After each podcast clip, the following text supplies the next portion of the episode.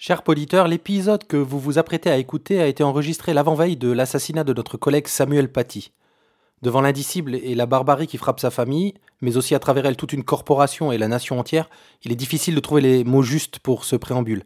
Sachez que nous nous sentons plus que jamais honorés de relayer, à notre modeste manière, l'indispensable action de celles et ceux qui œuvrent au quotidien pour l'éducation et la liberté. L'habituelle jovialité de l'équipe et certaines interventions peuvent avoir une résonance particulière à la lumière de la tragédie récente, nous avons néanmoins souhaité vous proposer l'émission telle qu'elle a été enregistrée. Bonne émission.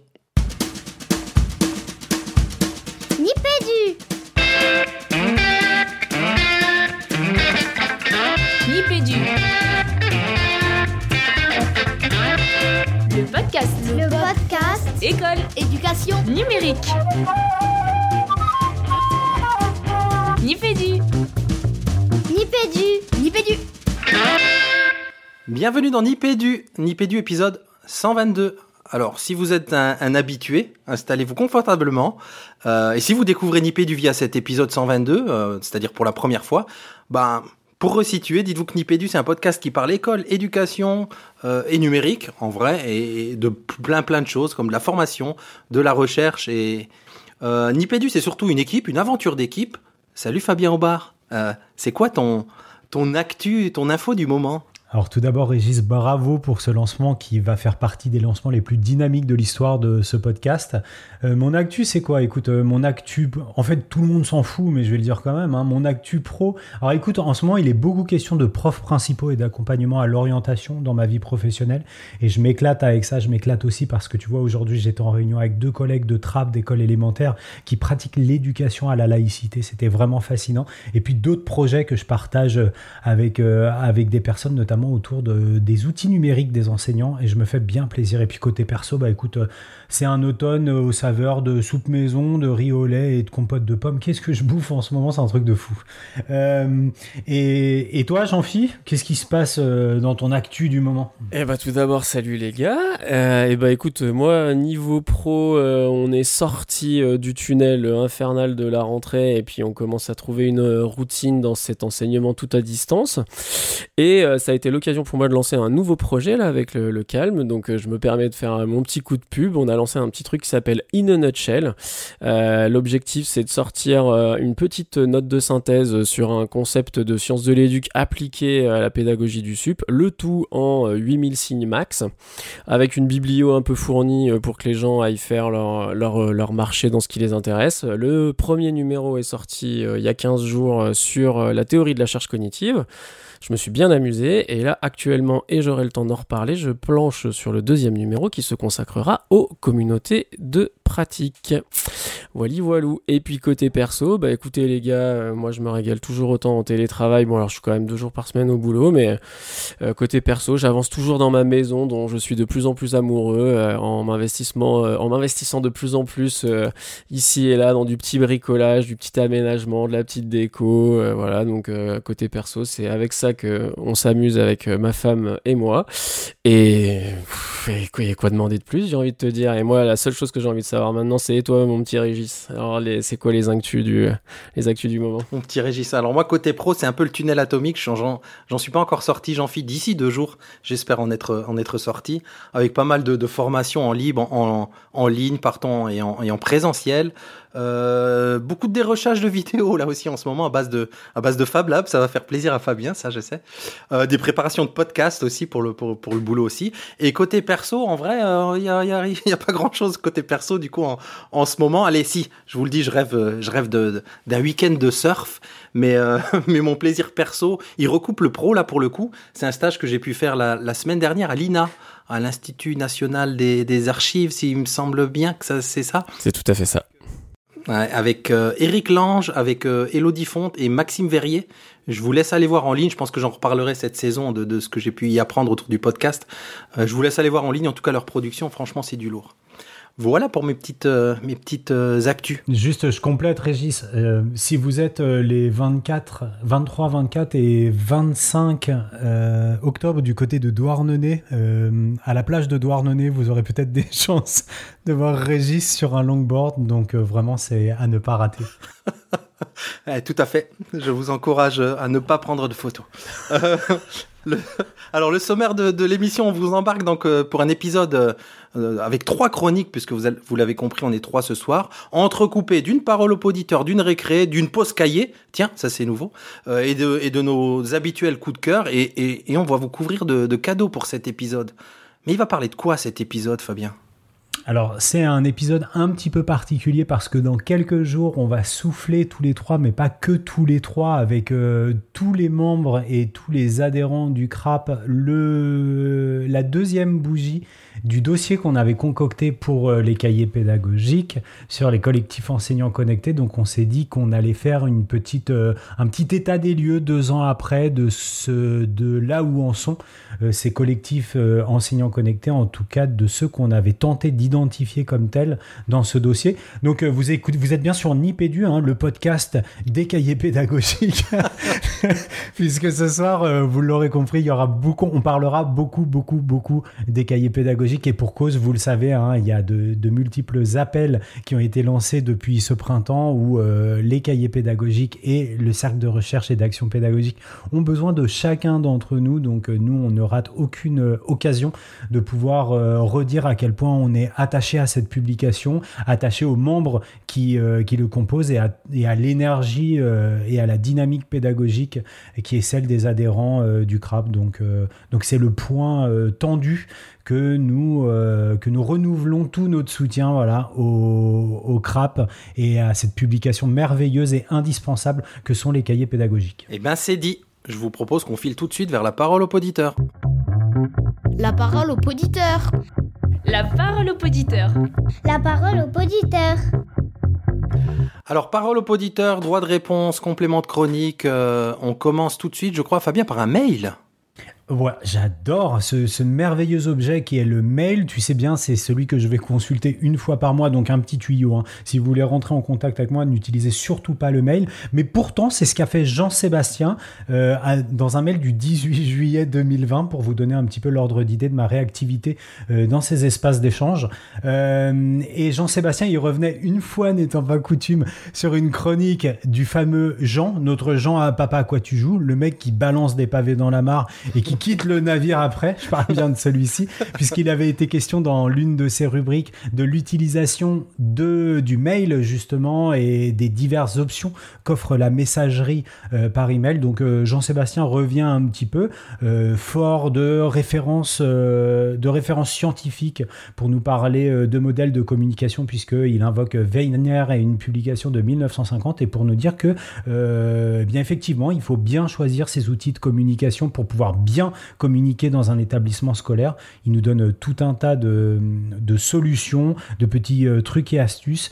Euh, il, euh, alors je vais, je vous résume pas tout le mail et, et on remercie Sébastien pour ces petits tuyaux. Il nous dit seulement il manque peut-être actuellement un outil de micro-messagerie, voire de messagerie instantanée dans les ENT des établissements, mais pour les agents de l'État et les enseignants, entre autres, il y a CHAP, www.tchap.gouv.fr. Je ne sais pas les garçons si vous avez déjà utilisé CHAP. Pas du tout. Eh ben il faudrait. D'accord, je, je testerai. C'est noté. Un deuxième retour sur... euh, oh, tiens, un, un inside, Nipédu dans, dans, dans Niptech, si on peut le dire comme ça. En tout cas, dans Niptech Explore, on, on a eu la chance d'être invité par, euh, par, Side, alias Mike, Mikey Mike, euh, dans un épisode qu'il a intitulé, pardon, Le futur de l'éducation. Donc, si vous connaissez pas les autres podcasts de la famille Niptech dont on fait partie, et notamment les, les Niptech Explore, bah peut-être que pour y aller en douceur et retrouver des voix que vous connaissez bien, allez écouter euh, cet épisode. C'était vraiment un, un, chouette moment, une, une petite heure passée avec lui au micro en soirée. Là, c'était vraiment un, chouette moment pour nous de, de partager ce micro avec Mike. Euh, on a des choses sur Twitter aussi, euh, Jean-Phi. Tout à fait. euh, un petit tweet de Astrid de Grémillet.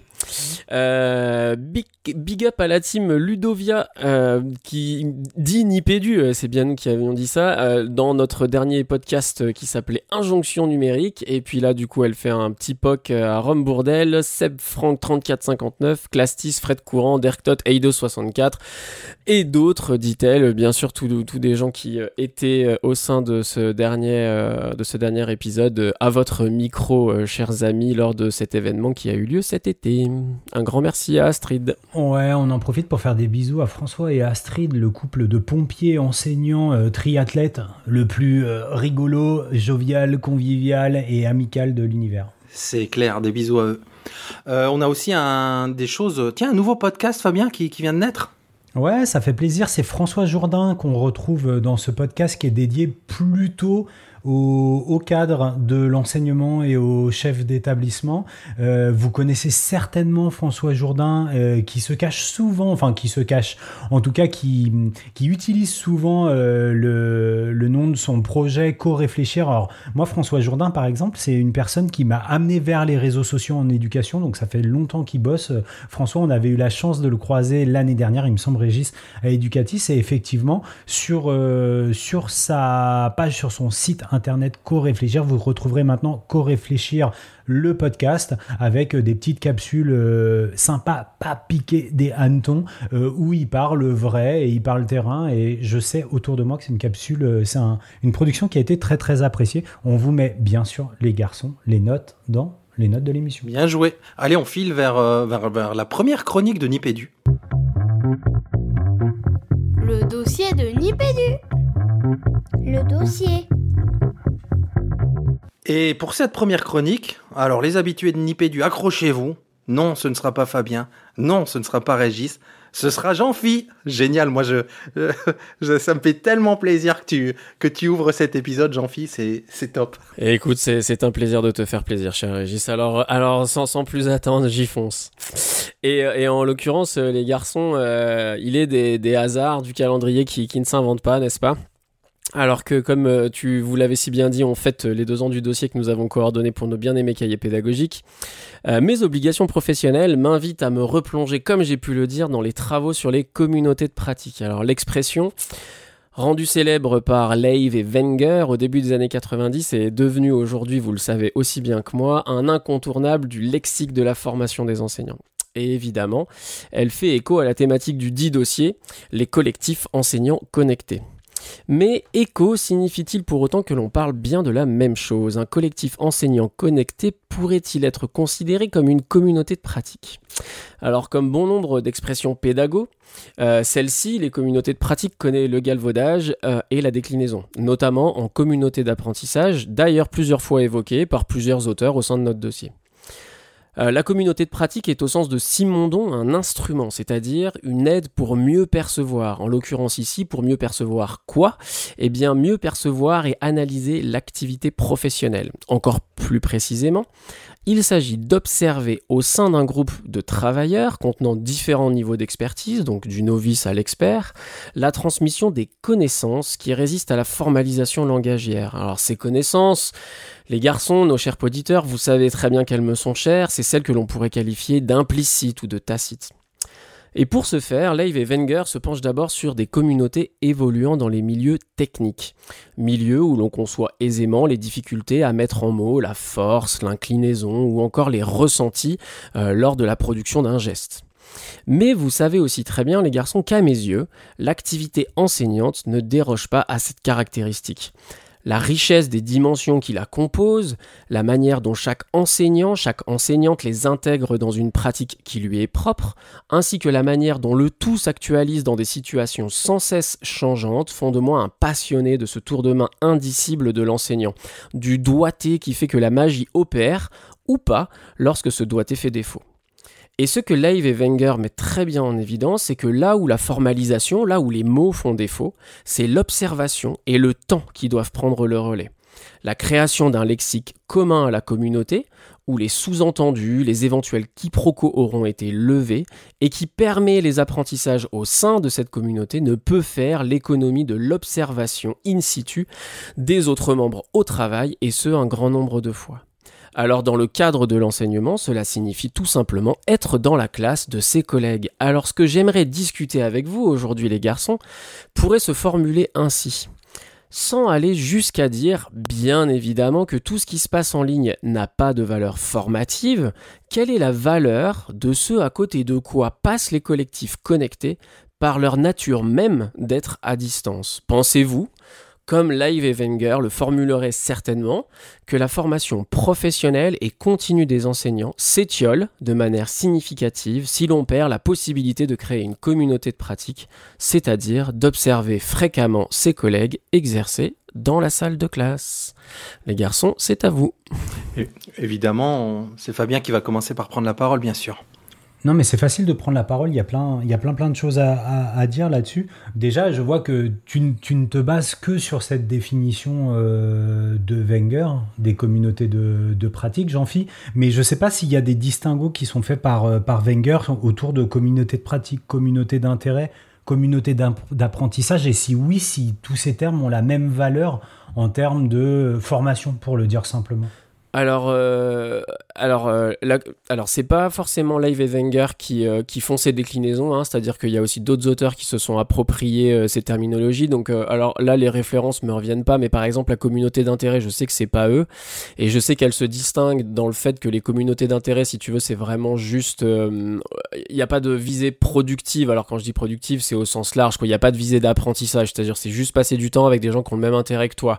Tu pourrais parler de communauté d'intérêt dans le cadre du jeu vidéo de ce genre de choses, tu vois, par exemple. Pour ce qui concerne la communauté d'apprentissage, c'est un peu plus délicat parce qu'en fait, elle peut se voir à deux niveaux. C'est-à-dire qu'il y a tout un pan de la littérature qui parle de communauté d'apprentissage quand on parle de communauté qu'on va créer dans la salle de classe avec les apprenants, c'est-à-dire qu'en fonction du niveau, soit on parle des élèves, soit on parle des étudiants. Mais, mais, mais, mais, il y a aussi tout un pan de la littérature qui parle effectivement de communauté d'apprentissage dans le cadre de formation continue, et euh, c'est notamment le cas pour les enseignants. Et du coup là, c'est notamment quand on arrive sur ce sur ces questions-là que moi je commence à parler de galvaudage, c'est-à-dire que c'est là qu'on voit des définitions qui très clairement, euh, j'allais dire, s'opposent, c'est-à-dire des gens s'approprient différemment euh, les travaux des uns et des autres, et on commence à avoir une espèce de confusion, d'incompréhension, et j'ai fait à dessein le choix de, ne citer que Leiv et Wenger, puisque vous savez mon attachement à lorsque la confusion se crée dans, dans ce qui suit, j'allais dire, une conceptualisation mère, j'en reviens toujours un peu au texte juste justement euh, un peu euh, princeps pour essayer de voilà de repartir du début et de savoir de quoi on parle. Et donc les communautés d'apprentissage, pour moi, euh, on a on est en tout cas, il faudrait toujours dire les communautés d'apprentissage selon un tel, les communautés d'apprentissage selon telle branche, ce qui complique un petit peu la chose à mon sens. Donc, donc voilà. Donc c'était en partie ça qui justifiait mon choix de, rester sur Live Evanger. Moi, moi, ça m'évoque deux choses, ta, ta, chronique, Jean, Jean-Phi c'est qu'à la fois il y a une part. Alors oui, on, perd, hein. on perd à ne pas pouvoir venir s'observer physiquement dans la classe. Je pense vraiment parce que c'était une demande que nous, moi, quand j'étais encore en classe, qu'on avait très régulièrement, c'est de pouvoir sur un temps aller venir s'observer mutuellement, ce qu'on n'a jamais pu faire. En vrai, il n'y a, jamais eu de temps pour ça. Je pense qu'il y a un certain nombre, en tout cas, d'enseignants qui qui, pour le dire euh, simplement, rêverait de pouvoir avoir, je sais pas, une demi-journée euh, mensuelle, allez, pas plus, pour pouvoir aller observer un, collègue dans l'école ou, ailleurs ou dans une autre école.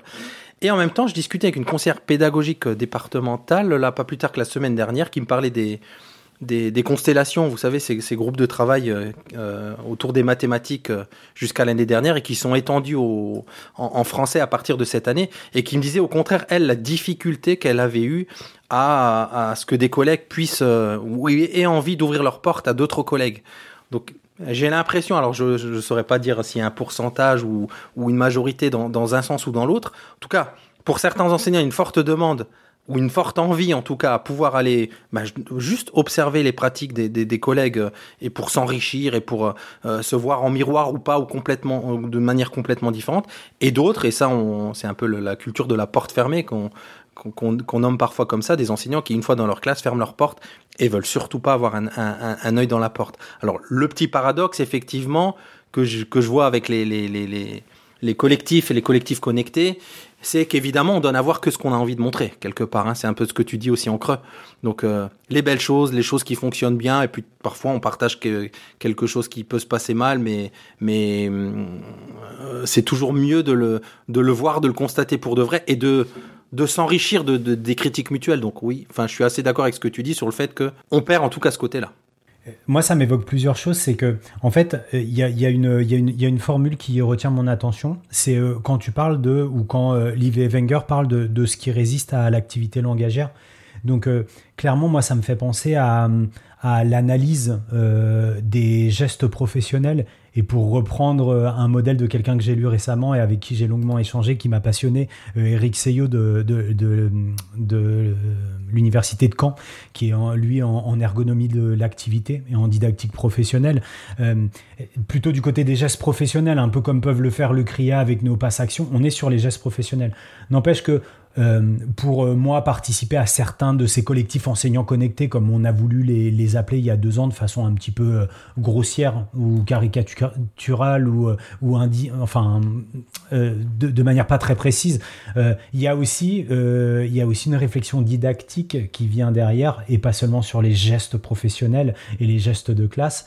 Et, du coup, ça, ne résiste pas par le, au langage, ça passe par le langage. Donc, euh, tu vois, s'il y a aussi dans ces collectifs enseignants connectés d'autres choses qui passent, qui vont au-delà de toute cette culture de, euh, et toute cette maîtrise et toute cette analyse de la capacité de s'ajuster dans des situations de classe et de maîtriser des gestes professionnels qui sont soumis à des variables situationnelles, euh, interpersonnelles énormes. Donc voilà, ça ne fait pas les gestes professionnels qui sont liés à cette observation de classe et à tout ce qui résiste à l'activité langagère. Ça ne fait pas l'essentiel de la formation de l'enseignant. Alors, L'essentiel, je sais pas, tu vois, je, pense que je me risquerais pas à dire ça, mais en tout cas, c'est sûr que, puis tu vois, j'ai pris la précaution de le mettre, alors je l'ai dit vite très certainement, mais c'est sûr que je ne remets pas du tout en question le bien fondé et puis ce qui peut sortir du fait de, de, de, de, ces collectifs enseignants connectés et que bien sûr qu'il y a des choses qui passent par la mise en mots qui ont une valeur euh, indéniable et, euh, et, et, et, je dirais pas ça. Après, par contre, c'est vrai que, alors c'est pour ça que je sais pas par rapport au mot essentiel et ça rejoint ce que disait Régis et puis ça permettra de faire le mot de la fin sur euh, sur, sur, euh, sur, ce, sur cette rubrique.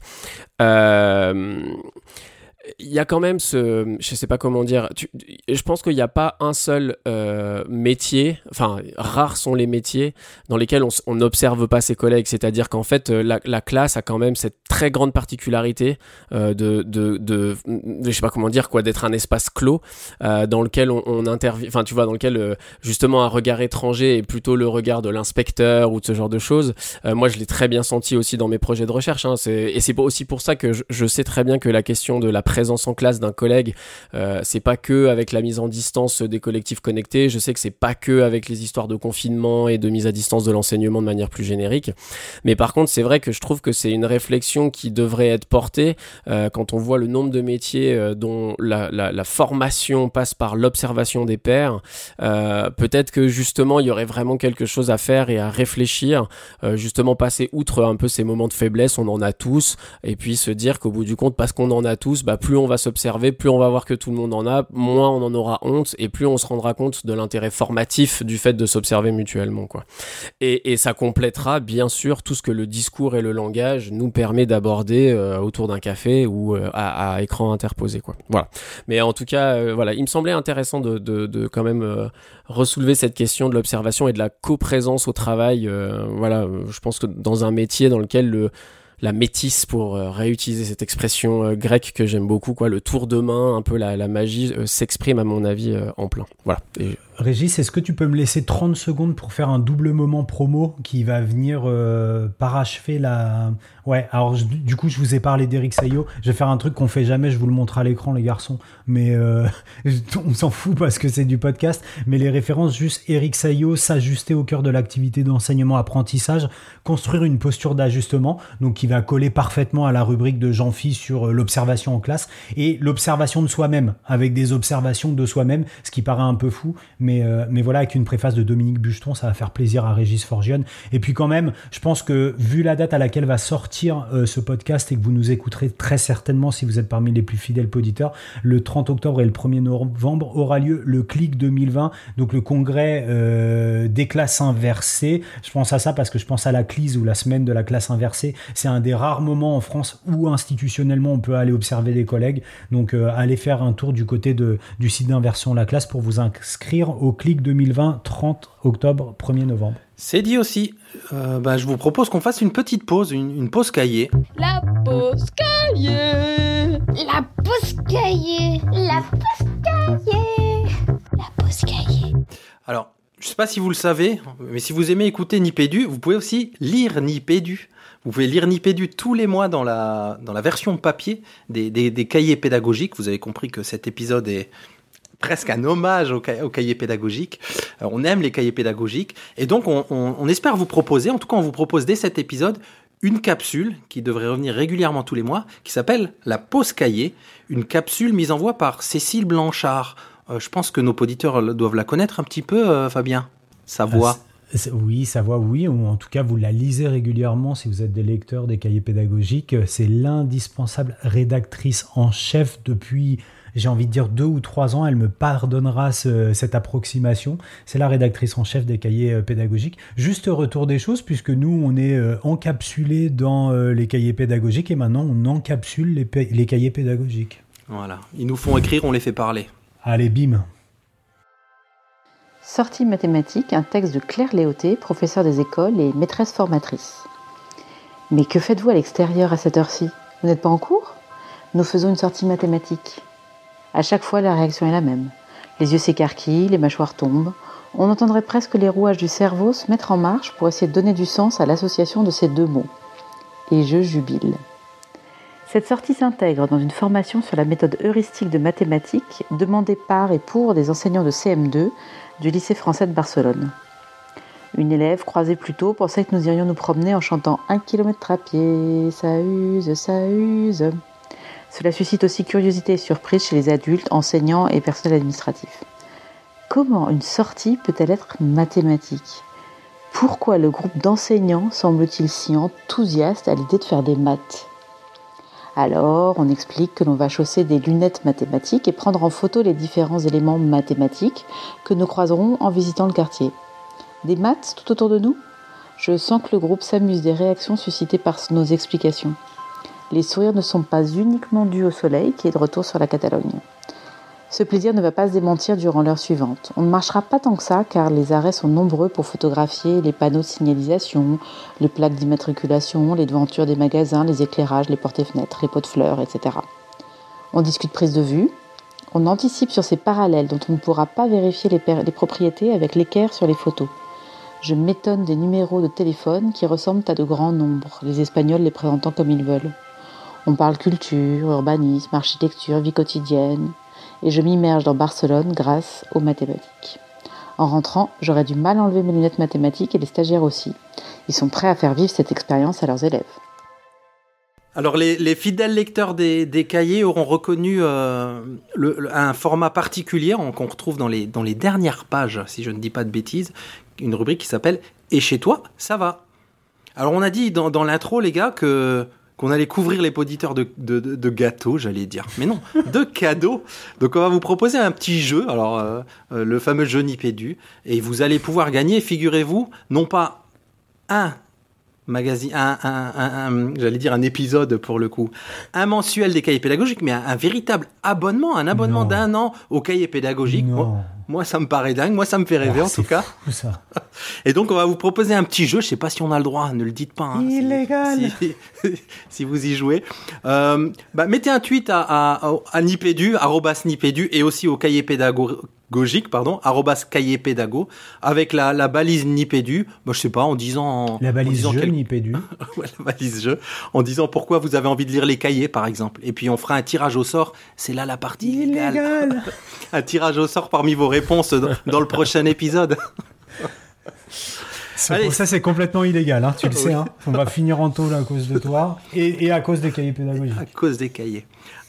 Et Fabien a remis son bonnet péruvien pour. Illégal Allez, on file justement dans la, dans la deuxième chronique de Nipédu. Et c'est notre péruvien préféré qui s'y colle.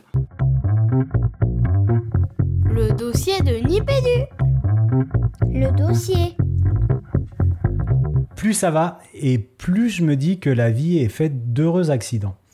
Ainsi en va-t-il de la très gourmande et antonomastique maladresse de Caroline et Stéphanie Tatin qui m'a inspiré cette chronique, non pas en forme de tarte à la crème les garçons, vous l'aurez compris, mais de tarte tatin. Donc, une fois n'étant pas coutume, c'est le plus mosellant des animateurs de ce podcast qui a attiré il y a quelques semaines mon attention sur l'attribution par un collectif enseignant d'un open badge, tenez-vous bien, à destination des auteurs de sa communauté pédagogique.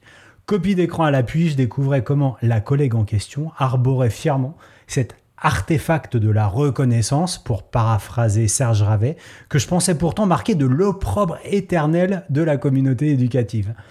Alors ni une ni deux, je me suis dit, voilà bien la puissance de certaines de ces initiatives, encore capables de déjouer tous les pronostics et d'actionner des leviers qui resteront pour longtemps inactionnables, à vérifier si c'est un néologisme ou pas, pour l'institution.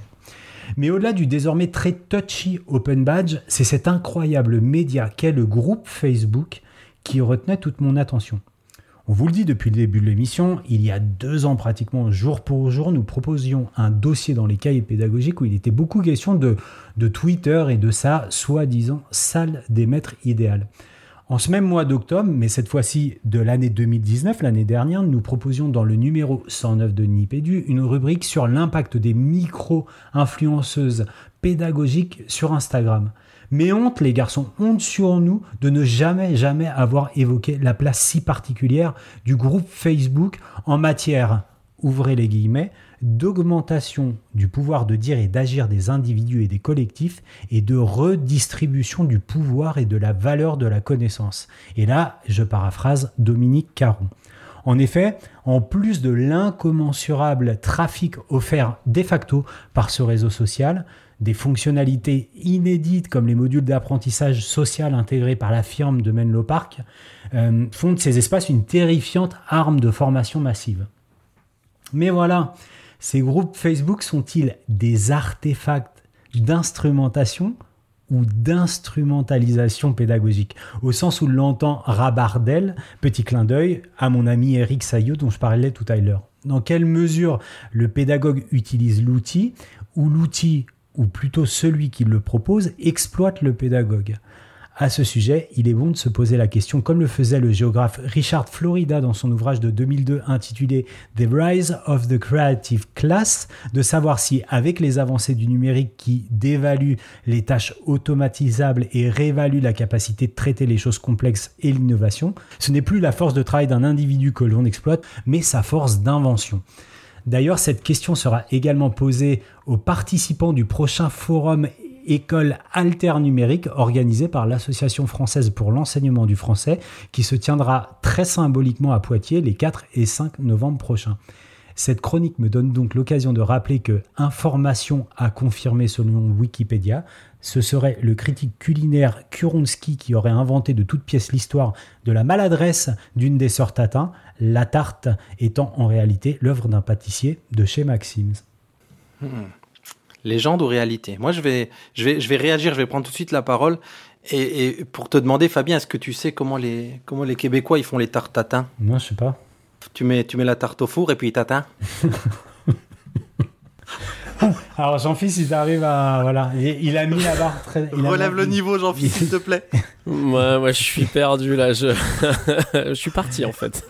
je ne sais plus. Quoi il Non mais ça, en fait, c'est très drôle cette rubrique. Elle est, elle est née du fait que hum, d'une euh, de, de, discussions récurrentes qu'on a avec Régis, pour tout vous dire, autour de quelque chose dont il a été question dans la pause, euh, la pause cahier, juste avant, c'est euh, la méthode heuristique des mathématiques pour les mathématiques, mathématiques, je sais plus, je te vois acquiescer, Régis, des maths où euh, on est, euh, enfin voilà, on a toujours été très admiratif. Je pense qu'on peut utiliser ce qualificatif-là, euh, Régis, de voir le succès, de, cette méthode qui, au-delà de ses vertus certainement didactiques et pédagogiques, a bénéficié d'un extraordinaire relais via des enseignants, individus, spontanément j'allais dire sur les réseaux, mais pas sur les réseaux, sur des groupes Facebook qui sont dédiés. si aujourd'hui vous allez sur Facebook et que vous tapez MHM, il y a plusieurs groupes qui sont dédiés, soit par niveau, soit par cycle,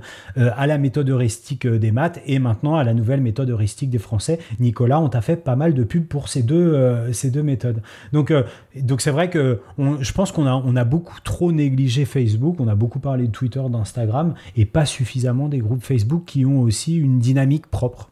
Je sais pas si vous les connaissez, les garçons. Alors, je sais pas si Régis, tu veux réagir sur ce point-là, parce que c'est vrai que moi, j'aurais tendance à vouloir emmener la discussion ailleurs. Donc, si, si tu veux euh, réagir sur la question. Ouais, je vais peut-être. hein, oui, oui, on va faire ça. Euh, non, ben, c'est vrai que c'est une discussion qu'on a régulièrement et que, c'est- et que de temps en temps, euh, moi, j'ai essayé de m'y mettre et je trouve ça. Alors, peut-être qu'on a tous nos. Comment dire notre notre petit réseau social de prédilection ou parce qu'on est entre guillemets j'allais dire né là-dedans mais en tout cas pédagogiquement investi et donc né, quelque part dans dans ce, réseau social pour moi euh, pour le coup c'est Twitter euh, je trouve je trouve Facebook d'une complexité folle quoi. Et, et donc euh, j'ai jamais réussi et, et Dieu sait si on si si j'allais dire on oui on a essayé en tout cas j'ai essayé et que j'ai jamais réussi à m'y mettre mais effectivement la puissance de frappe de Facebook est incommensurablement plus grande que, que n'importe quel, lequel de- n'importe quel autre euh, réseau social mais le petit mais que, que je mettrais, et tu as parlé des fameuses micro-influenceuses de d'Instagram. Là, il y a TikTok, je sais pas si vous avez vu, qui, a, qui vient de dépasser, euh, qui vient de dépasser euh, bah, Instagram justement, si je dis pas de bêtises. Donc, euh, on se dit, bah ouais, tu vois, en nombre d'utilisateurs, je vois que tu fais la il est-. Ouais, il est possible que tu dises une bêtise, non? Non, non, non, non, il vient de, il vient de dépasser. Alors, je sais plus si c'est Insta ou Snap, mais il vient de dépasser en, nombre d'utilisateurs, ce qui est un peu fou. Et très paradoxalement, alors moi j'ai fait l'impasse sur Instagram, j'ai essayé un petit peu aussi, bon voilà, sans plus. Ceux qui connaissent mon compte, ils voient que je diffuse à peine une fois par mois l'épisode de Nipédu, ça a aucun sens. Et par contre TikTok, ouah, je me suis fait piéger par TikTok pour le coup, avec ces petites vidéos et tout ça, et, et, j'avoue que celui-là il me donne envie d'aller rechercher, là où Facebook, j'ai jamais eu envie d'aller y voir. Voilà. Je sais pas si ça a un intérêt de donner mon avis purement perso, mais c'était pour enquiller juste ouais, sur le côté euh, euh, réseau social, et je te passe la parole, Jean-Phi, sur euh, des perspectives plus larges. Bah, en même temps, euh, ce que tu dis me, me, fait réfléchir aussi. et je vais essayer peut-être de, de- de- d'emballer à la fois l'idée que j'avais avant et puis, et puis ce, ce à quoi me fait penser ce que tu dis. Euh. Moi, j'ai, j'ai- dans, dans la rubrique de, de Fabien, j'ai, j'ai beaucoup aimé cette phrase euh, que je vais me permettre de, de, de reciter quasi euh, stricto sensu. Euh, cher Fabien, euh, dans quelle mesure le pédagogue utilise l'outil ou l'outil, ou plutôt celui qu'il propose exploite le pédagogue? Alors, je trouve qu'elle est hyper intéressante cette question parce que justement, elle est à deux niveaux. Donc, le niveau que ta, ta remarque, Régis, m'inspire, c'est le niveau dans quelle mesure le réseau social exploite le pédagogue ou le pédagogue exploite le réseau social. Et puis, je trouve que quand vous parliez tout à l'heure des, des, euh, de- des MHM, là, euh, des, du coup, le, le, le, le- les mots La m'échappent. La méthode des heuristique MHM. mathématique, ouais, voilà.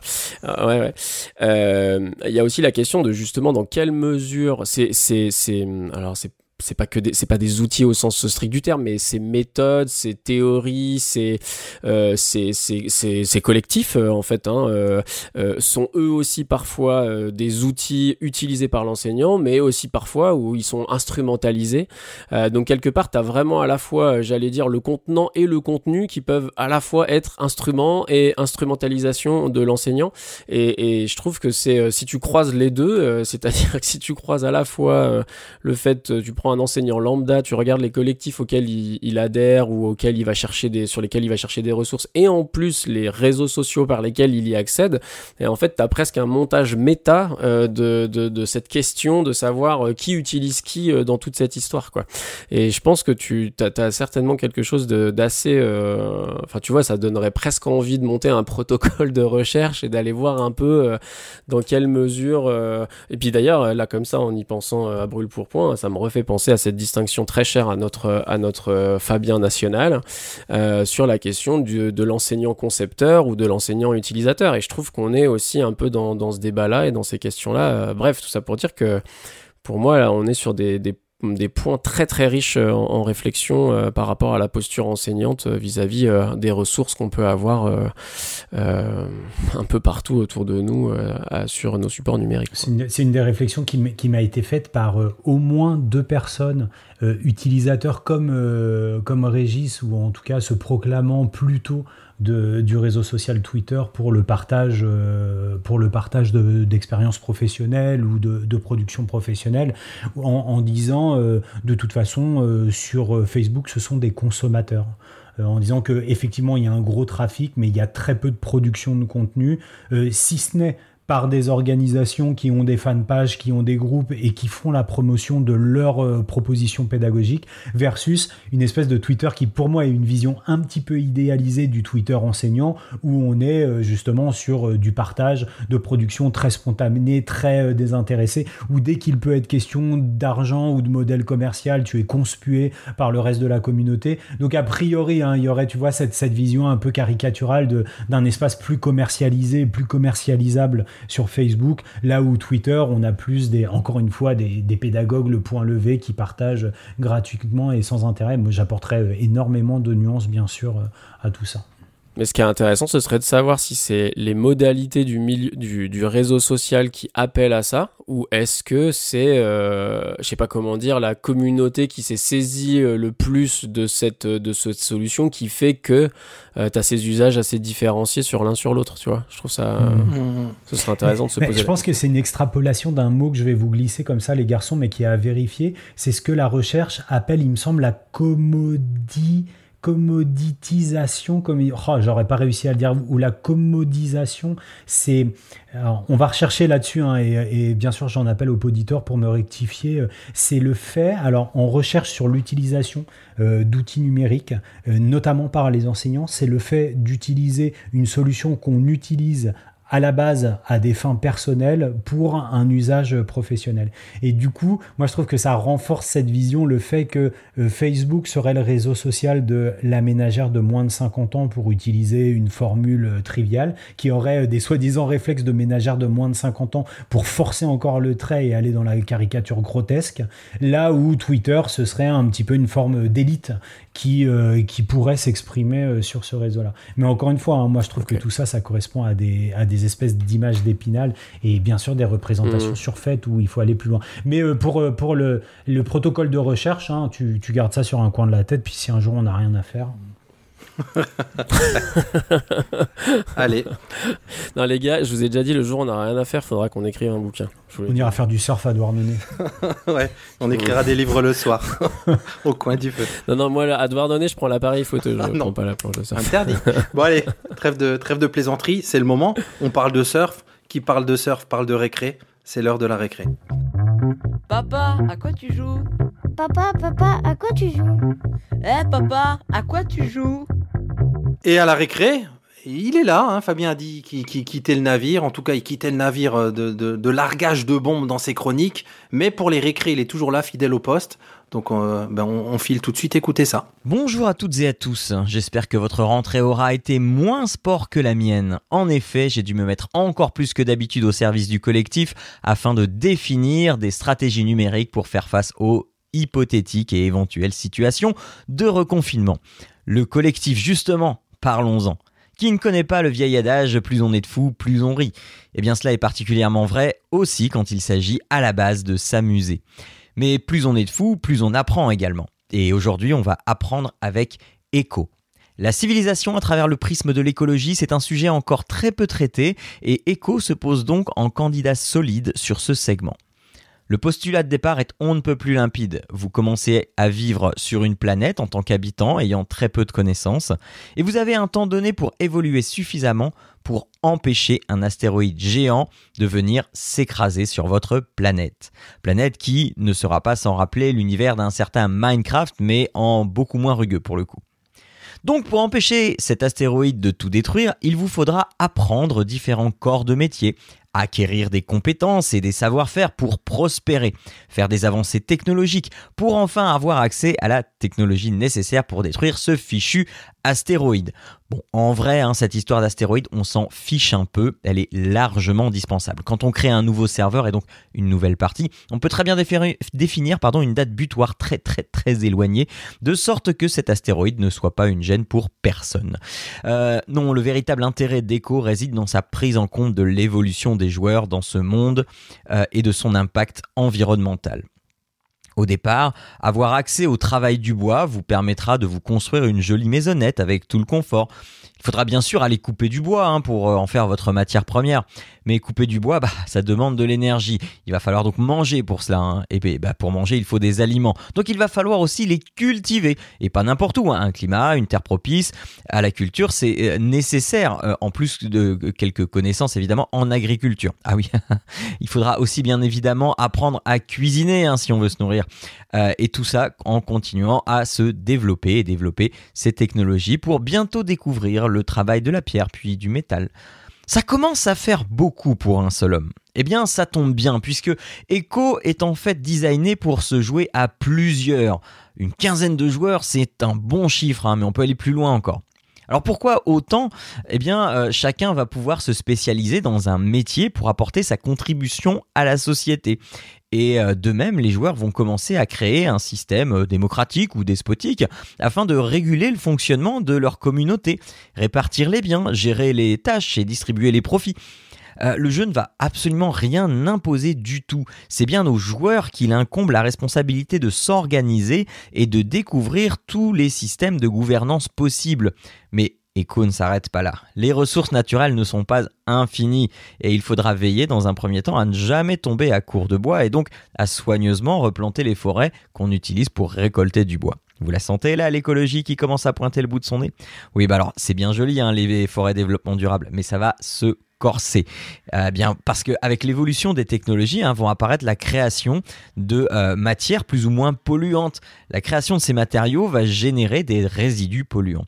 Que faire donc de ces résidus? Là encore, c'est à la communauté de s'organiser et de trouver l'équilibre pour préserver son écosystème tout en améliorant le cadre de vie de ses habitants. Vous l'aurez sûrement compris, Echo est un grand bac à sable à la dimension écologique prononcée qui traite du sujet par l'expérimentation et la modélisation plutôt efficace avec des raccourcis pertinents pour expérimenter les problèmes écologiques passés, présents et futurs. Je dois bien confesser que j'ai passé un peu trop de temps à produire des ressources polluantes et que j'ai dû enterrer tout ça au fond d'une mine que j'avais creusée dans une montagne bien bien bien en dessous du niveau du sol pour que personne s'en rende compte. Non, je suis effectivement pas très fier de ça. Bref, Echo c'est le jeu, le jeu multijoueur qui réveillera la conscience écologique et euh, de qui y jouera. Ça se joue très très bien en famille, on n'est pas obligé hein, d'y jouer à 15, on peut y jouer à 3, à 4, à 5. Euh, le seul petit point noir c'est que chaque joueur devra s'acquitter d'une copie du jeu et donc avoir une machine. Le jeu coûte 25 euros. Et il est toujours en accès anticipé disponible sur Windows via la plateforme Steam. Voilà qui conclut ma récré de, cet épisode. Je vous souhaite à toutes et à tous euh, une bonne rentrée parce que je ne, je ne l'avais pas encore fait. Et je vous dis à la prochaine. Jouez bien. Ciao à tous. Alors on remercie Jean, on dira jamais assez qu'il nous manque, il nous manque pour venir, comme on le disait tout à l'heure, jeter des pavés dans la mare et après partir pour qu'on se fasse déglinguer par mail après, ou en commentaire euh, sur SoundCloud. hein. Il y a une grosse histoire cet été où il a aussi beaucoup Oui, produit suite, suite à sa chronique sur le livre. Je peux vous dire que ça a fait couler beaucoup d'encre, on vous en a pas parlé ici, mais il y a eu beaucoup beaucoup de commentaires échangés. Donc euh, bravo, merci Jean pour euh, le dynamisme de ta capsule. Et puis Echo, vous avez compris, on parle écologie, on parle collaboration, donc il a réussi à être encore une fois pile dans le thème de l'émission.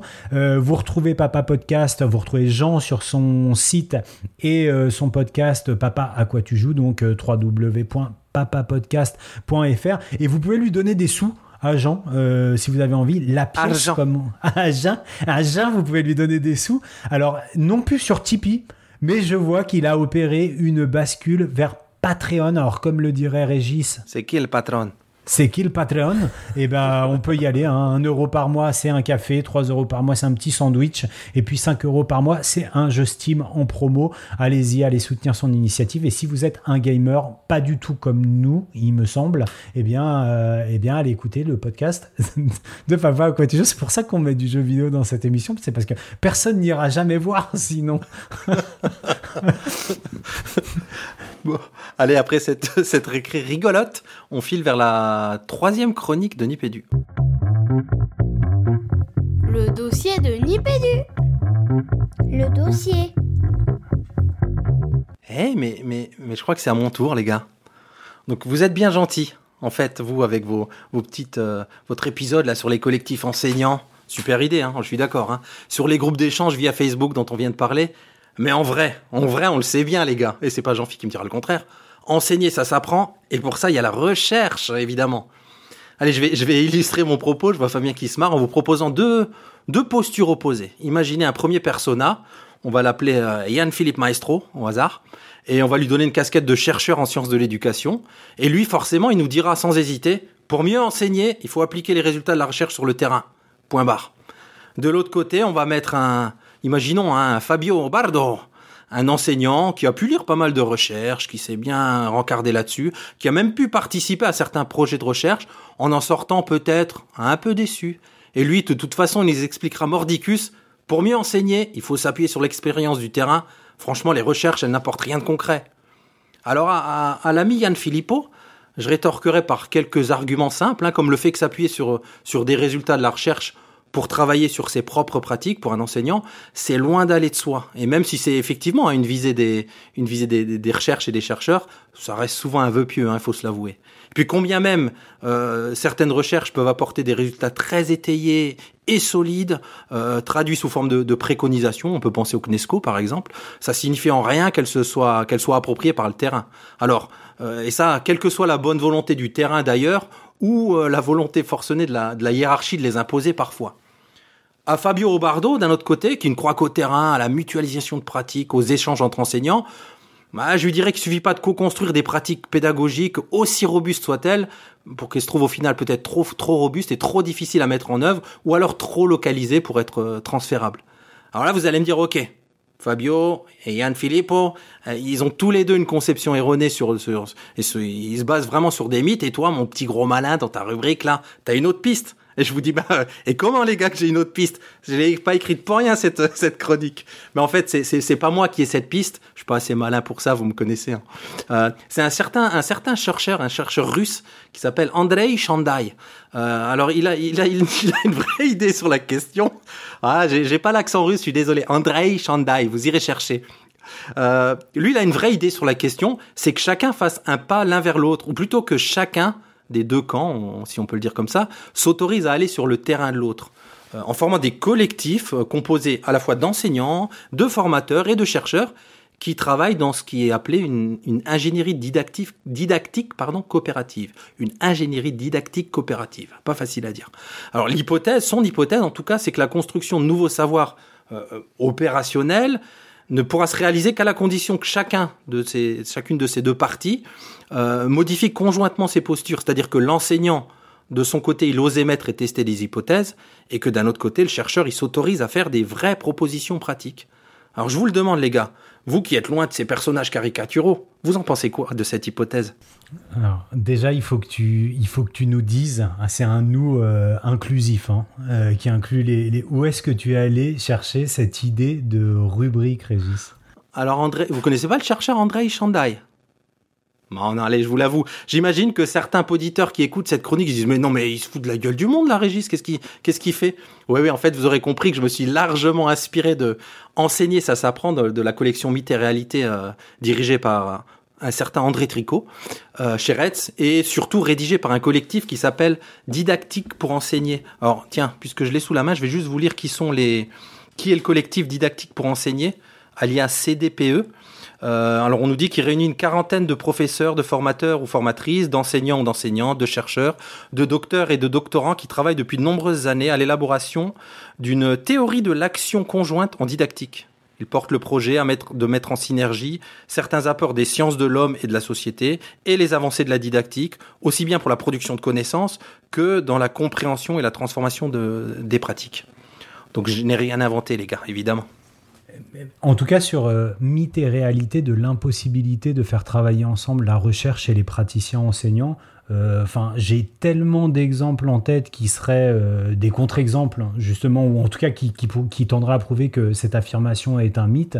Que voilà, enfin, je pense aux travaux, aux travaux conjoints de, du du centralin Savary, je pense à ce qui se passe du côté euh, du CRI ou des Aventuriers, je pense à la collaboration que j'ai eue pendant euh, quelques mois avec euh, Jean-Philippe Maître, enfin même si c'était pas dans un contexte de classe, je pense que, je pense que la, la recherche a appris depuis bien longtemps à travailler avec les praticiens et les praticiens avec les chercheurs.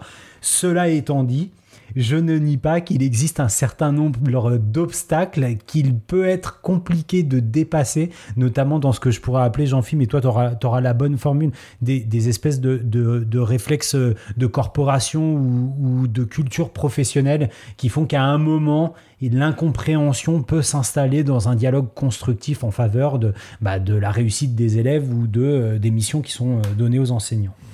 Ouais, tout à fait. Alors, je rajouterais à tes exemples euh, le, les LEA, hein, euh, les lieux d'éducation associés, euh, qui ont été aussi une démarche de l'IFE, hein, l'Institut français d'éducation, qui ont, quand même bien marché aussi pendant, pendant un bon moment. moi, je pense aussi à un groupe de, qui s'appelle Pégase, qui était justement un groupe associé au laboratoire ICAR à l'ENS de Lyon, en l'occurrence en physique, avec, avec André Tiberghien notamment, hein, qui avait monté un petit groupe avec justement des observations en classe par des chercheurs, par les collègues enseignants, avec des réunions une fois par semaine euh, entre tous pour le montage de séquences didactiques. Hein. donc il euh, y, y, en a. Hein. Mais par contre, c'est vrai que voilà, je, je pense que on, je, je, je vais dire encore quelque chose qui va certainement être un peu trivial, mais on évolue dans des milieux où il est assez facile en fait de rencontrer, euh, étant donné que voilà, on, est tous les trois euh, des passionnés, euh, donc il est assez aisé de, tomber sur ces personnes-là et d'avoir une espèce de, déformation, enfin de, longue vue déformante où on a l'impression que finalement tout ça est, majoritaire. Alors j'aurais du mal à dire hein, la, la, proportion des enseignants qui s'intéressent effectivement à la recherche et à l'inverse la proportion des chercheurs qui s'intéressent effectivement à la pratique. Euh, en tout cas, je pense que je, suis assez, euh, assez confiant sur le fait que c'est pas une majorité d'un côté comme de l'autre. Euh, et que même s'il y a eu des très beaux projets, hein, comme ceux qu'on a cités à la fois Fabien et moi, et qui prouvent que c'est possible, qui prouvent que c'est bigrement intéressant, il faut pas forcément dire efficace, parce que je pense que c'est des projets qui prennent du temps, pour exactement les raisons que j'ai à mon avis, enfin qu'on a un petit peu caressé du doigt lors de la discussion qu'on a eue sur ma rubrique, c'est-à-dire qu'il y a des choses qui sont dures à formaliser, euh, et que ça demande du temps pour qu'on lève justement les, les quiproquos, etc. Euh, mais, euh, mais si tu veux, moi je reste un petit peu déçu sur l'issue de ce chapitre, c'est-à-dire que oui, enfin, je sais pas, quelque part dire faire un pas chacun de son enfin, faire un pas l'un vers l'autre, c'est oui, enfin, c'est quelque part, c'est comme, ouais, c'est, je, je, sais pas comment dire, c'est à la fois vrai et en même temps euh, difficilement, euh, tu vois, questionnable. Mais euh, la question c'est de, de, comment en fait. C'est-à-dire quand tu passes d'un point de vue opérationnel, on sait que quand ça vient du haut, ça fait grincer des dents. on sait que quand c'est laissé à la liberté de chacun, il y, a, y a des choses plus importantes à faire. Et les profs ont parfois, enfin d'ailleurs des deux côtés, hein, les profs quand je dis profs aussi bien euh, les profs praticiens que les enseignants chercheurs quoi ils ont parfois plusieurs gens à faire parce qu'ils ont des cours à assurer parce que parce que parce qu'il faut trouver de l'argent pour la recherche parce que voilà. Et à un moment tout ça il faut donner les moyens en fait aussi euh, il faut il faut donner un petit coup de pouce euh, qui puisse être autre chose qu'une injonction bête et méchante voilà. Et moi je pense que la question elle, elle, est là elle est pas trop dans le comment au sens j'allais dire oui, il faut qu'ils se mettent dans une pièce et qu'ils réfléchissent ensemble, mais c'est comment on donne les moyens à ces deux communautés qui ont des réflexes corporatistes, comme le disait Fabien, euh, comment on leur donne les moyens d'essayer de, briser un peu les habitudes euh, et les traditions euh, qui, sont, qui sont lourdes à modifier. habits die hard, comme ils disent en anglais. Quoi. Ce qui me fait penser tout à l'heure à, la piste que tu évoquais ou que Régis évoquait sur l'observation de classe. C'est-à-dire, quid aujourd'hui des facilitations que peut amener l'institution pour qu'un collègue aille observer un autre collègue dans, dans sa classe? C'est pas juste dégager du temps et le juste, je le, il, est, il est très maladroit. C'est de se dire qu'est-ce qu'on modifie aussi dans la culture des enseignants pour qu'ils puissent spontanément et dans une visée euh, productive et euh, performative ouvrir leur classe à des collègues. Ouais, tout à fait. Tout à fait. Et puis c'est pareil, moi ça, me fait penser à ce que tu disais Régis sur l'auto-observation. Tu vois, en fait, peut-être que le meilleur moyen pour les profs que d'ouvrir leur classe à d'autres profs, ce serait déjà de commencer par quelque peu les forcer à s'auto-observer. Parce qu'en fait, souvent, une des raisons pour lesquelles on veut pas que les autres nous observent, c'est parce que déjà nous-mêmes, on n'aime pas s'observer soi-même. Euh, on n'aime pas savoir, on n'aime pas se voir, on n'aime pas tout ça. Et déjà, si dans la formation, il y avait un peu plus d'auto-observation, je pense que l'hétéro-observation serait aussi plus facile à mettre en place. On va rester là-dessus parce que ça me va parfaitement pour, euh, conclure cette chronique. Et, et, et, surtout, on continue à vous offrir des cadeaux. C'est qu'on vous offre euh, un exemplaire de, de, de se enseigner, ça s'apprend. Donc, Illégal. deuxième île, double illégalité, là. Ça, les, les peines se cumulent en France, je sais plus si. hein. Je crois bien. hein. Bon, là, tout ce qu'on vous demande, euh, c'est un, un- un petit tweet à, à, à avec la balise hashtag je nipédu. Et, je sais pas, en, en donnant votre avis et en essayant de, de mettre une balise euh, André Chandaille et puis d'imaginer comment que ça peut s'écrire. Voilà. et on fera un tirage au sort dans le prochain épisode. Ce qui est bien, c'est comment on sait que André a, du, sen- a un sens de l'humour, donc on n'a pas de sens, il n'y a, pas trop de risques qu'il se vexe. Il a, il a des liens avec la Russie aussi, donc euh, ça doit... Une passion pour la Russie. Euh, allez, on file vers euh, inspiration, coup de cœur, coup de gueule. Inspiration, Inspiration, coup de cœur, coup de cœur, coup de gueule. coup de gueule. Et inspiration, coup de cœur, coup de gueule. Si on suit notre petit conducteur, je crois que c'est Fabien qui commence. Alors je vais la faire un peu, euh, un peu à la Régis, c'est-à-dire que je vais vous proposer entre euh, trois, euh, trois thématiques de, de coup de cœur. À vous de choisir. Alors la première c'est Super Zéro, la deuxième c'est Super Bolchevique et la troisième c'est Super Flippant. Et du coup je vous laisse choisir. J'avoue que les bolcheviks, je serais tenté, Il va nous détester, ouais. mais les super zéros me tentent aussi. Eh, super zéro, Fabien, je, je tranche. Oh putain, eh, vous êtes gentils les gars parce que j'étais j'étais prêt à faire marche arrière, mais mais merci à, à tous les deux. Alors très peu de temps, juste des coups de cœur sans vraiment développer. Alors Super Zéro, pourquoi Super Zéro? C'est parce que euh, j'étais fan de super héros quand j'étais euh, petit, mais vraiment petit, et euh, je l'ai été rapidement beaucoup moins. Et pourtant là, il y a deux euh, il y a deux univers, deux fictions qui m'ont ramené du côté des super héros, mais mais des super héros euh, plutôt euh, version un peu dirty et trash. La plus grande équipe de super-héros de tous les temps. Les 7. Est-ce que je peux vous renseigner sur autre chose? Je suis pas là pour te balader. Je sais ce qui est arrivé à Robin. T'es pas le seul dans ce cas. Les super font des centaines de victimes tous les ans en purs dommages collatéraux. Je peux pas, je peux pas m'arrêter. C'est là où les mecs on intervient. On en met une branlée quand ils franchissent la ligne rouge. Alors, le premier, le plus trash de tous, c'est euh, la série qui est tirée d'un comics, mais à voir en série en ce moment sur euh, Prime Video, The Boys, avec euh, les très loufoques et charismatiques personnages. On pourrait, on pourrait citer le. ah, je l'ai plus. Le, le Homelander, Ah. le Homelander du côté des, des, des loufoques et des, des un peu flippants, mais et son double, euh, son double non super héros, William Butcher, à qui, bah, si vous voyez mon style, euh, je fais une crise identitaire, donc j'aurais envie d'être William Butcher dans euh, dans The Boys. La deuxième saison est juste géniale. J'ai appris que Régis ne l'avait pas terminé, qu'il lui manquait deux épisodes, donc euh, énormissime à aller voir de ce côté-ci. Et puis euh, toujours sur Prime. Ah non on va du côté de d'OCS vous avez euh, Watchmen le grand l'énormissime la cathédrale du comics Watchmen avec euh, avec une série qui a été primée euh, récemment et qui, alors sans rien dévoiler, se situe dans le futur de, euh, de, de, de, cette cathédrale des, des comics euh, qu'est le roman graphique d'Alan Moore et de Dave Gibson qui est sorti au milieu des années 80. Donc allez voir aussi Watchmen d'une complexité, d'une esthétique assez extraordinaire, deux thématiques autour des, des super-héros qui font vraiment, vraiment plaisir. Top, top, je confirme. hein. Moi, j'ai jamais été fan de super-héros, ni petit, mais franchement, j'adore The Boys. C'est- C'est c'est énorme. J'en Avec les fiche. têtes qui explosent. Non, oh, t'as pas, t'avais pas le droit. Euh, euh, J'en fiche. euh, je crois que tu, enfin, moi, ça m'a fait kiffer là de, de- de me dire que on- tu vas parler musique de nouveau. Ouais, ouais, ouais, ouais, c'est vrai que j'ai. Là, j'avoue, je suis, je suis hyper content. C'est une superbe rentrée musicale, grand coup de cœur. Euh, alors, pour avoir lu un peu la presse musicale, euh, je pense que le confinement, pour le coup, euh, a été productif. C'est-à-dire, je pense qu'il y a pas mal d'artistes qui se sont retrouvés tout seuls face à leurs instrus, qui se sont dit que c'était le bon moment de sortir un album, et c'est un grand merci à eux. Euh, donc là, euh, déjà sorti euh, nouvel album de Tricky, hein, Tricky, un des, des, des, des, gars à l'origine de Massive Attack, hein, même s'il en est vite parti, mais qui a quand même continué à faire des choses super chouettes. côté suisse, nouvel album de Sophie Hunger, alors qui est pas son meilleur, mais qui reste quand même une, un, bel opus. Puis moi, de toute façon, c'est une nénette que j'adore, donc, donc à écouter de toute façon.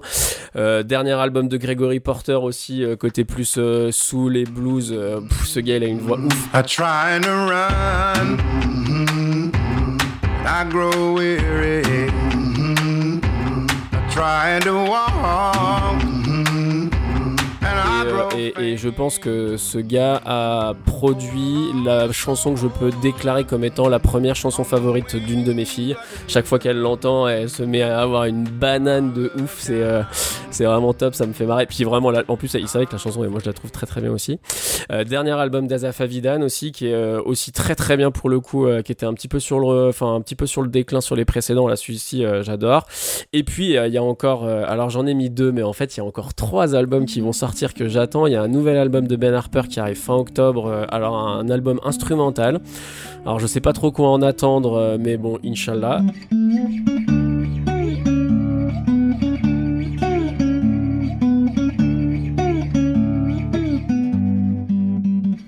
Album que j'attends depuis des années parce qu'en fait à la base il avait annoncé qu'il n'en ferait pas de deuxième mais il en a fait un deuxième c'est Woodkid son premier était une vraie pépite euh, en son nom propre parce que c'est quelqu'un qui a investi dans beaucoup de projets différents mais euh, Woodkid c'est son projet perso. Le premier était juste dément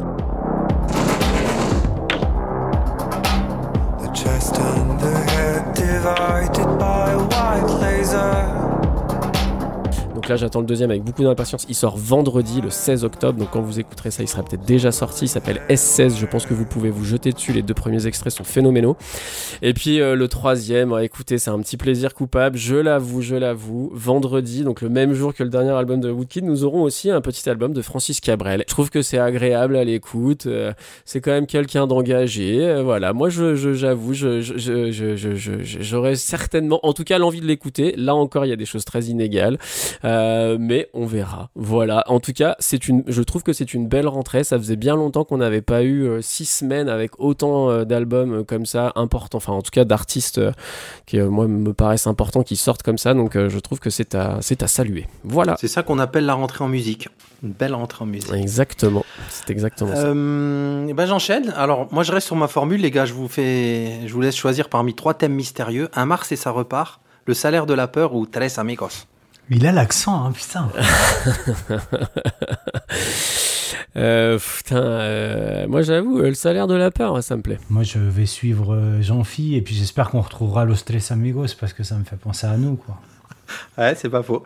le salaire de la peur, alors je sais pas, Jean-Phi, c'est un vieux jeu de mots parce que je vais vous parler d'un réalisateur que moi je connaissais pas, très rapidement, qui s'appelle Craig Zahler, Z-A-H-L-E-R qui est un réalisateur, scénariste américain. Je suis tombé par hasard sur un de ses films sur Netflix qui s'appelle Traîner sur le bitume que j'ai regardé un soir. Ne me demandez pas pourquoi, parce que le titre fait vraiment pas envie. Euh, et, même l'affiche, on, s'attend à un espèce de, film glauque d'horreur. Pas du tout. C'est un film noir avec euh, avec Mel Gibson et on sait jamais où il arrive le film, où il va. Et franchement, j'étais scotché. Et du coup, j'ai j'ai enquillé, je découvrais le réal et le film m'a vraiment bien plu. Euh, il, a, il a fait que trois films, d'où la thématique des trios là.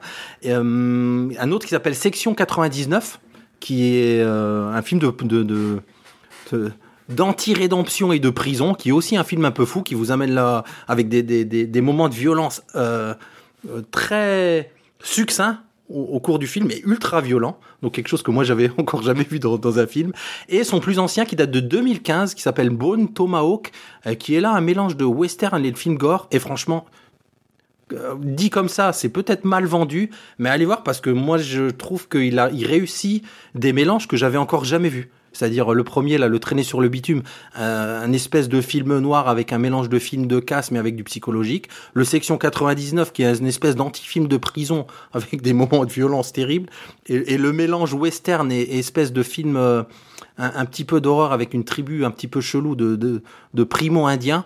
Euh, pareil, quelque chose que j'avais jamais vu et qui est vraiment flippant. Donc, je les, je les ai vendus tous les trois à mon collègue de, à mon collègue de boulot cette semaine qui, les a regardés. Je lui ai dit, regarde si t'aimes les films un peu de bonhomme. C'est vrai que c'est pas, c'est pas, c'est pas, c'est pas très, très, très fin sur certains points. Mais je veux bien votre avis si vous jetez un œil à un de ces trois films. Donc, euh, de Craig Saler. Alors, pour toutes nos poditrices euh, essentialistes féministes qui nous écoutent, un film de bonhomme ne veut rien dire. hein. Vous pouvez bien sûr aller le voir, euh, vous aussi, même si vous n'êtes pas blanche, euh, homme, et entre 20 et entre 25 et 50 ans. Mais je, mais je crois vraiment qu'il vous plaira pas. hein. Ah, Mettez-le au défi. Ouais. Euh, bon, les gars, on arrive au. au- je, je- je crois qu'il y a plus de rubriques dans notre émission, qu'elles se sont plutôt enchaînées euh, euh, joliment. En tout cas, j'ai passé un bon moment avec vous deux. Ah, on est content de l'apprendre, je pense. Comme si c'était exceptionnel. C'est ça. Euh, bah, il nous reste à, à- à- à dire à nos auditeurs, eh, essayez de choper les. Les- les- les- les- les- L'abonnement au CRAP, encore un, un- un vrai big up au, au, au CRAP. Abonnez-vous au cahier pédagogique. Euh, c'est important qu'une publication comme ça continue à continue continue d'exister. Donc euh, allez-y les yeux fermés si vous ne connaissez pas et renouvelez vos abonnements si si c'est pas encore fait. Et nous on se retrouve très vite. On se retrouve très très vite le mois prochain, non Oh Jean-Philippe bah complètement les copains. Et en attendant les garçons, rentrez chez vous parce qu'il est 21h passé et gardez la pêche.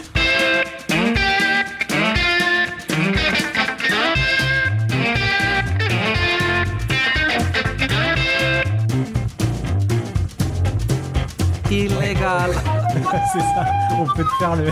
on peut te faire la chanson. Oui, je veux bien, drôle. Petit jeu illégal.